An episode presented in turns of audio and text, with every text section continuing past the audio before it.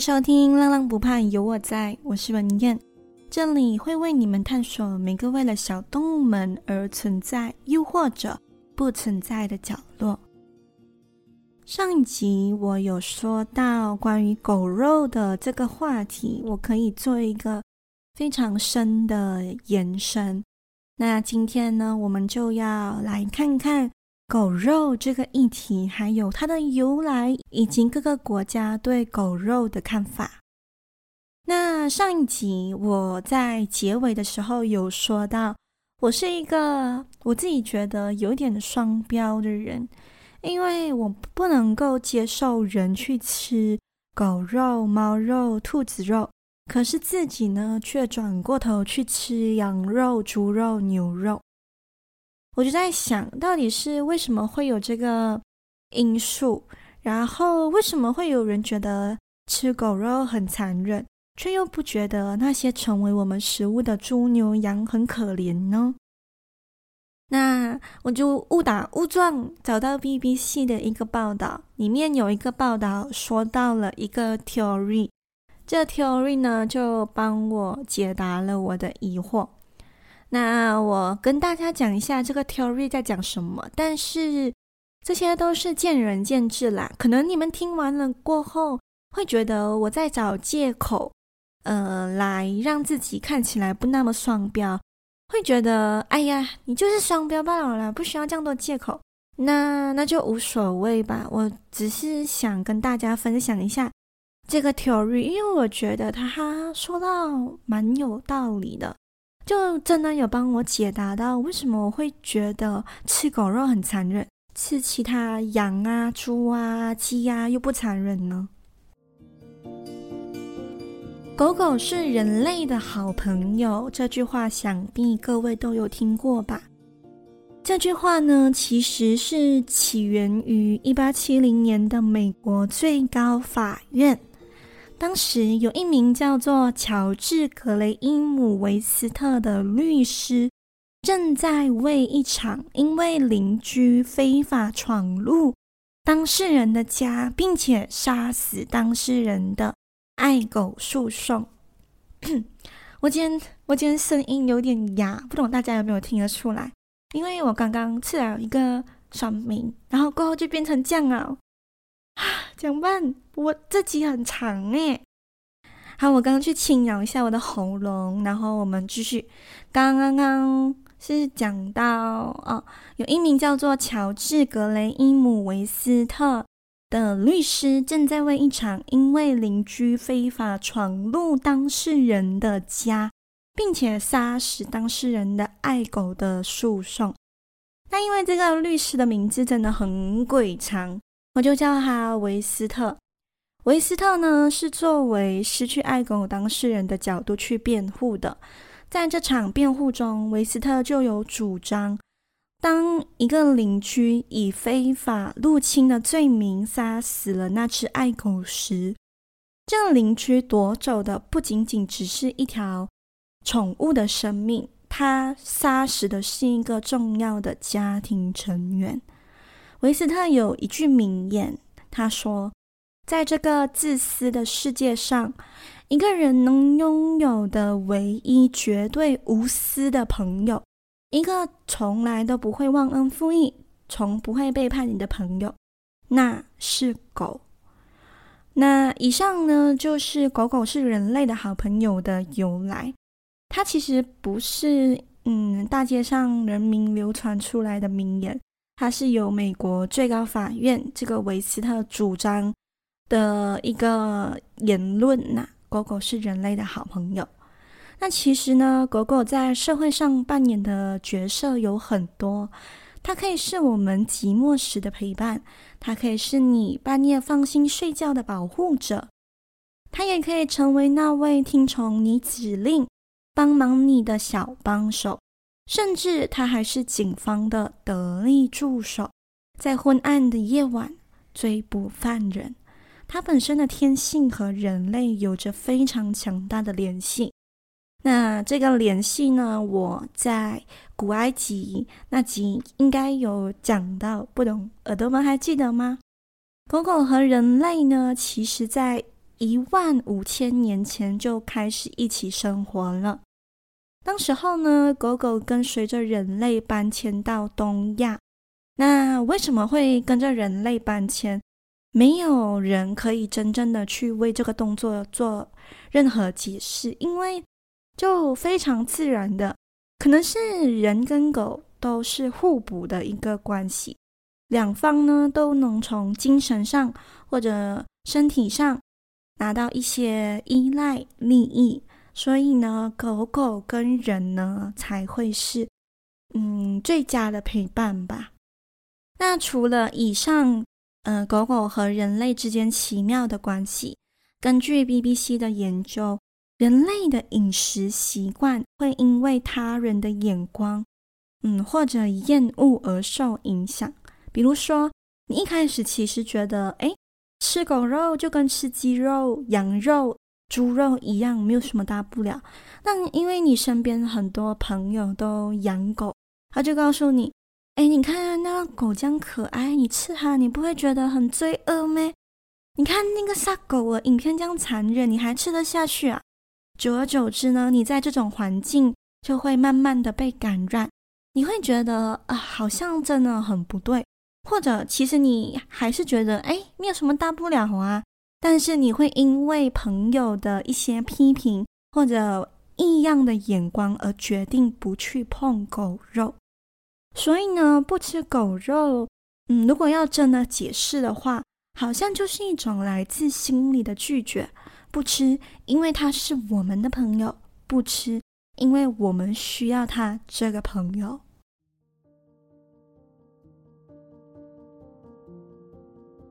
虽然我自己的主张是绝对不会去吃狗肉，但是世界上的人想法有很多种，各种文化也不一样，所以吃狗肉呢，至今还仍保留着。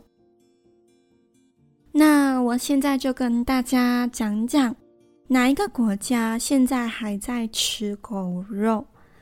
嗯，在东南亚。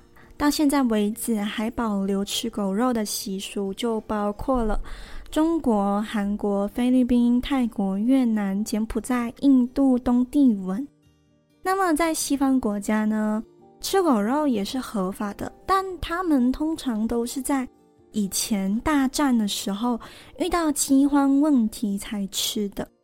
当然，不管是在东方国家还是西方国家，还是会有人去。反抗这个运动，还是会有人去坚持。但是呢，如果真的要比的话，东方国家就比较盛行一点，甚至呢，还有一些东方国家对狗肉有不一样的意义存在。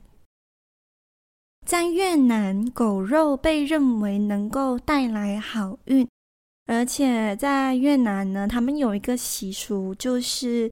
他们认为吃狗肉可以提高男性的性欲，所以通常吃狗肉的消费群都是男性。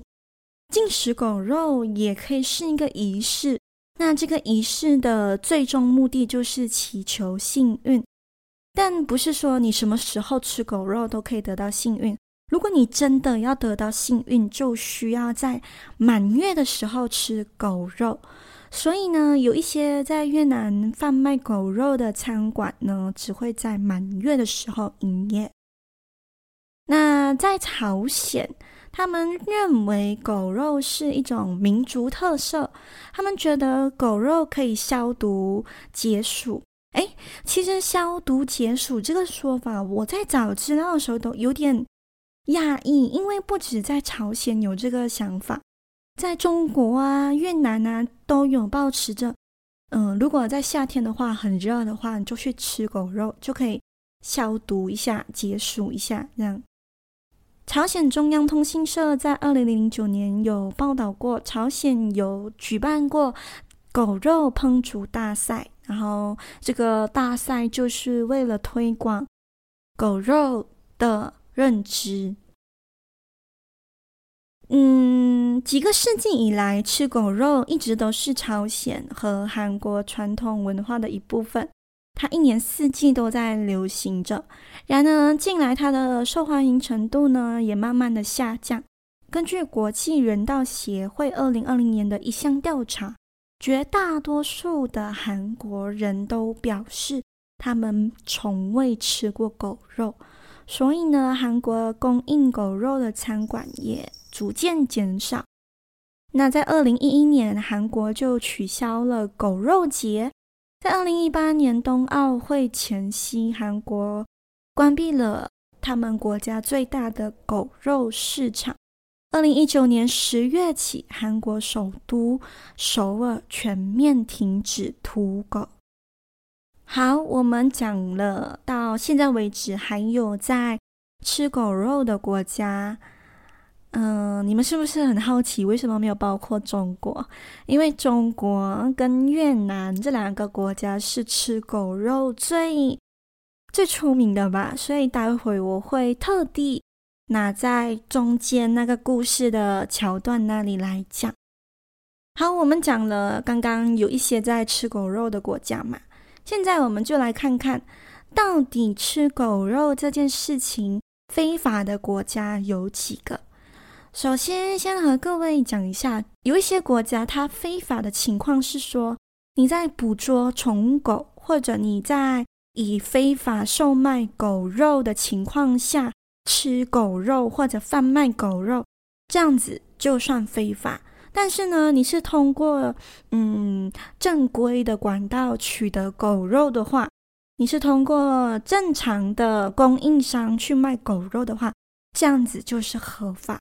那这些国家我就不一一讲了啦，因为。现在为止，就有很多很多的国家都是在走这样子的法规。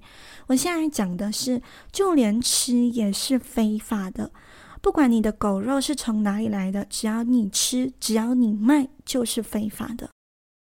这国家包括台湾、香港、墨西哥。你是不是以为还有其他国家？没有了，结束，就这三个国家。台湾立法机构修订了《动物保护法》（Animal Protection Act），对虐待动物有关的行为施加更大的罚款。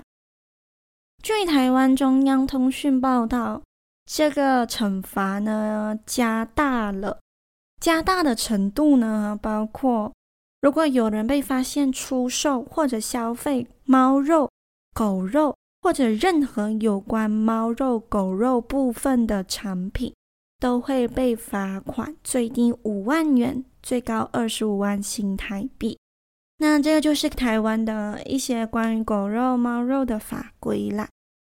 嗯，截止至今呢，虽然各地都有就是出来讲，他们禁止你吃狗肉，禁止你吃猫肉，但是最明确规定吃狗肉、猫肉属于违法行为的地区就是香港。在香港法列第一百六十七 A 章《猫狗规则》的第二十二和第二十三条就有说到：一、任何人不得宰杀任何狗只或猫只以作为食物之用；二、任何人不得售卖或者允许他人售卖或使用猫肉、狗肉作为食物。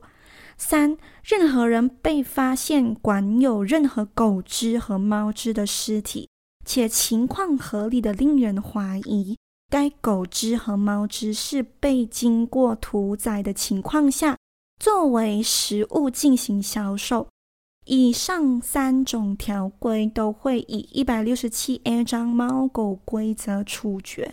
任何人违反以上条规都可以接受罚款。以及监狱六个月。那我刚刚不是有说到墨西哥，它其实也是嗯不可以吃狗肉的。其实这三个国家为什么会找到是在维基百科那里？为了确保它的准确性，我就去各个的国家的那些法规的 official website check 了一下。我发现墨西哥好像有点模糊，就。嗯，没有明确的说明到吃狗肉、吃猫肉是非法的，是我漏查了吗？为什么维基百科说墨西哥是，但我我就找不到，所以我这里就把墨西哥放在一个灰色的地带啦。他的答案真的很模糊，有一些说这个地区可以吃啊，有一些说啊不能，所以我就嗯，把真正禁止使用猫肉、狗肉的国家归为台湾跟香港。好哇，我今天那个故事都还没有开始，就讲了十七分钟，可见呢、啊，狗肉这个话题是很深的一个议题，它真的不是一言两语就能讲完的。好，我们终于介绍完了关于狗狗和人的关系，也从而带出来为什么有些人会觉得吃狗肉很不对。那也顺便介绍了各个国家对狗肉的看法和一些关于狗肉特别的节日以及相关的法规。那我们现在终于可以开始今天的故事了。一样，在故事开始之前，先让我喝口水，透口气。一段音乐后，我会带耳朵们走进两个非常著名吃狗肉的国家看看。那我们一段音乐后见。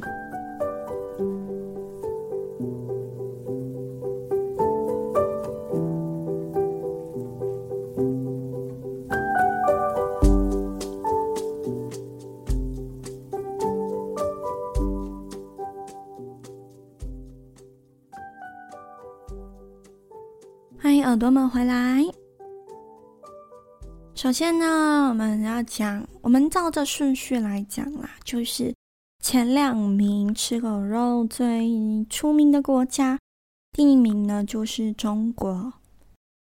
六月这个月份呐，本来是一个夏天，一个非常神清气爽的月份，然后有些人会准备庆祝父亲节，赏赏花。感受一下夏天的鸟叫声，它是一个非常美好的月份，我自己觉得。但是呢，在中国，每年六月都会有数万只小浪浪被屠杀，因为他们要筹备一个节日，叫做云林荔枝狗肉节。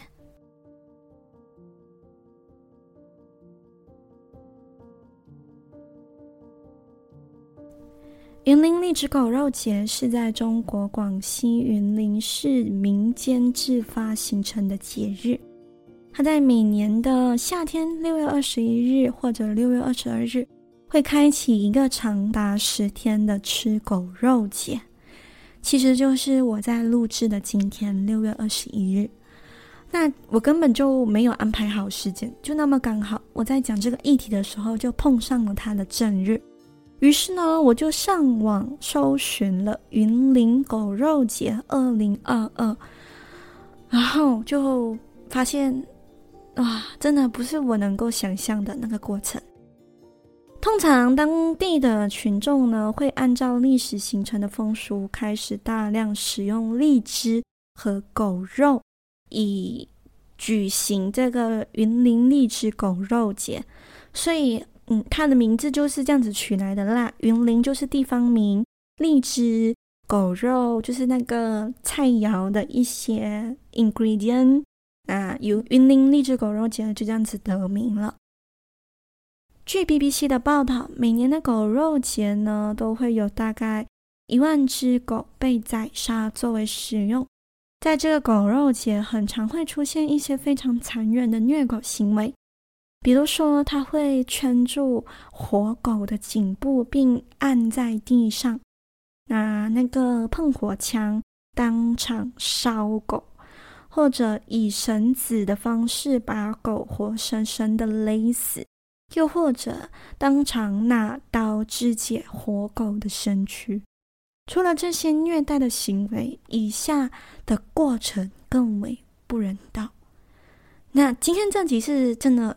就是今天跟上个礼拜的这集都比较残忍点，所以各位耳朵斟酌一下哦。首先，为了庆祝狗肉节，狗肉的交易通常都是从五月中就开始增多。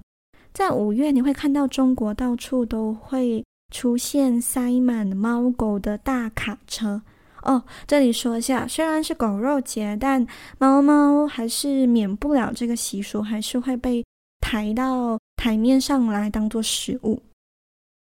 那猫猫狗狗呢，就会塞在一个非常窄小的笼子里，被迫在没有食物、水、任何照顾的情况下，穿越数百英里来到云林的宰杀区。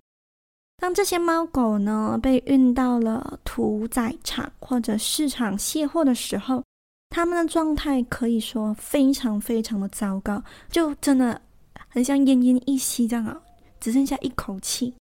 因为通常他们在被运送的过程都是非常粗暴的，所以会导致他们的身体受伤、脱水，或者是患上皮肤病等。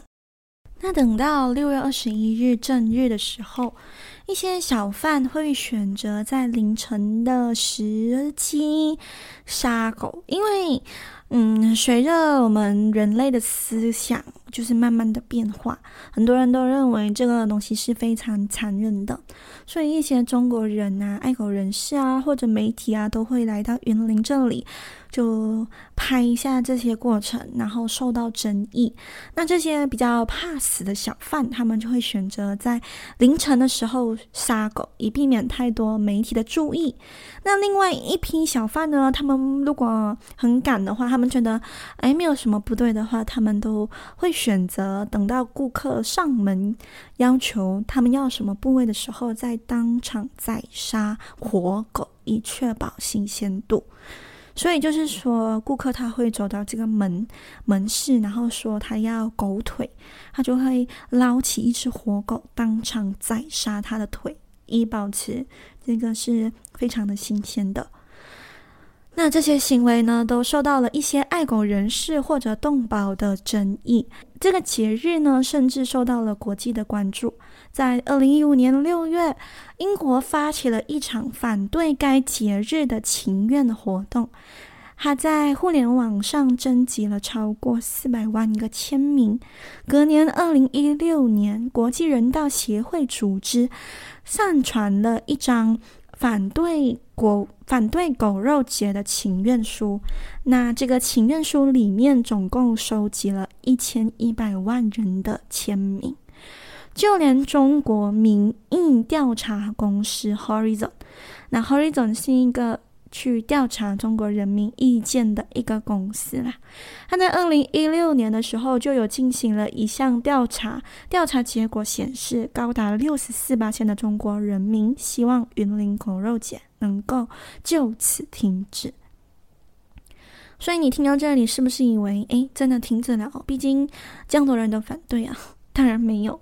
不然的话，为什么我会在今天二零二二年六月二十一日随便上网打“云林狗肉节”都能收到一堆资料呢？为什么那么多人反对这个节日，至今都没有被取消？其实有有怀疑被取消过啦。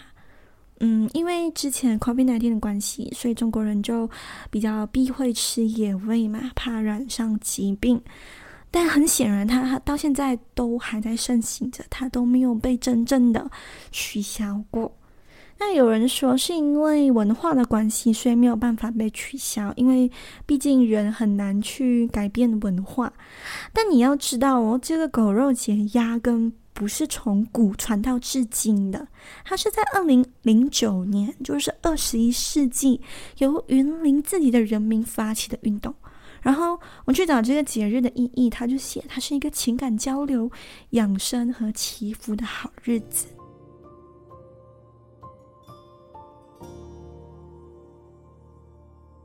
除了中国，其实还有一个国家狗肉的消耗量也是非常的惊人，它是越南。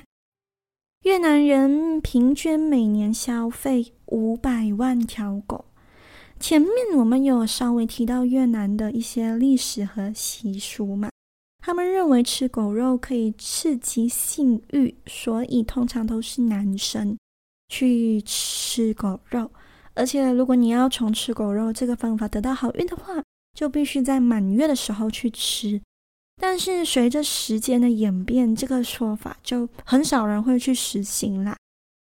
嗯。他们就是纯粹想要吃狗肉而吃，并不是真的要刺激性欲，还是嗯什么鬼的。那除了这个比较偏方的刺激性欲跟得到好运的话，越南人呢就其实大同小异。很多吃狗肉的人都认为，可以在寒冷的冬天里就喝一碗狗肉汤是非常温暖的，它可以温暖我们人的血液，而且它能够代替一些非常富有高蛋白质的健康，呃，保健品。那它甚至呢，在越南，那它可以取代猪肉、鸡肉跟牛肉。这些我我都觉得算了了吧，就可能是真的很暖啊，就这样子睁一只眼闭一只眼，把这个说法听去我的脑里面。但是以下说的这个说法，就我我觉得，嗯，你们听一下，在越南，他们认为动物在死前遭受的苦越多，它的肉就越美味。这就能够解释为什么越南的狗、鸡、猪、羊啊，都会在一个非常残忍的情况下被杀死，然后才入到我们人类的口里。那这个杀死的过程非常的精彩哦。通常他们都会用一个非常重的金属管连续打狗十到十二下，以确保狗狗是一个处于非常惨死的状态。那除了打他们，还有就是他们会把他的喉咙活生生的割开，然后再把他的刀就往喉咙那边刺到胸部，接着活活烧死。那以上就是越南人他们觉得，就是嗯，如果照着这些做法的话，狗狗的肉会变得比较美味。当然，这些这些都是在以前的习俗，还有一些习惯。现在我不能够很确定在越南还是否有这种做法，但是我有找到一个比较可靠的消息，就是有一个在胡志明开狗肉餐厅的黄某，我就不叫他真名啦，我们叫他黄某，他有在。接受采访的时候有说到，在胡志明这个城市里面呢，至少有四家供应狗肉的餐馆。那这些消费者呢，就会围坐在小桌边，配着米饭或者啤酒，大块大块的吃着狗肉。黄某和他的几个朋友呢，也通常都会一起围在那边享用狗肉。那他还对记者说：“对我们来说，吃狗肉就是一种传统，就很像吃海鲜、吃鸡一样，非常的普遍。很多越南人都这么说，对他们来说啊，吃狗肉就跟吃其他肉类没有什么不一样。此外呢，有一些越南人认为，在月底吃狗肉能够帮助人们去驱除这一个月来的晦气跟厄运。”因此，菜单上有狗肉的餐馆呢，通常都是在月底的时候生意比较好。那其实，在二零一九年，胡志明食品安全管理委委员会呢有出面停止大家使用狗肉，因为他说狗肉里面有什么细菌啊，然后处理过程不净啊，这样子就禁止大家去吃狗肉。然而呢，就没有下文了，因为他就没有像。台湾、香港将会立出一个法规啊，就是这样子，只是台面上讲讲罢了，没有任何法律规定。那以上就是关于中国跟越南的一些比较盛行吃狗肉国家的背景和故事啦。嗯，今天的故事分享就先到这里。那到现在为止，吃狗肉这件事情就得到了很大的关注。其实我可以说啦，虽然你们听到很多那种中国人吃狗肉很残忍啊，越南人很残忍啊，还是你们听到以上我说的任何内容哦，它都是真的。但是呢，不代表全部人民都是这样想，因为真的很多人都在拒绝这个活动，但就是还是有一批比较。固执的人觉得没有必要停止，这是他们一贯的作风。我其实在想，为什么这个东西得到了很大的关注，但最后都没有一个定论？是不是因为文化的关系？真的是因为文化，所以人们才不能够改变吗？但是文化，文化它不就是在人类不断认识自己、改造自己的过程中创造出来的一个社会的产物吗？随着时代的变化，它当然也能够就是随着人类的生存环境跟空间变迁嘛。其实不是碍于文化无法改变人类的饮食跟习惯。只是碍于人类的思想太过于固执，不能够去思考全面，不能够去想一想现在的这个社会还需要狗肉的这个存在，而不愿改变嘛。我自己的想法是这样啦。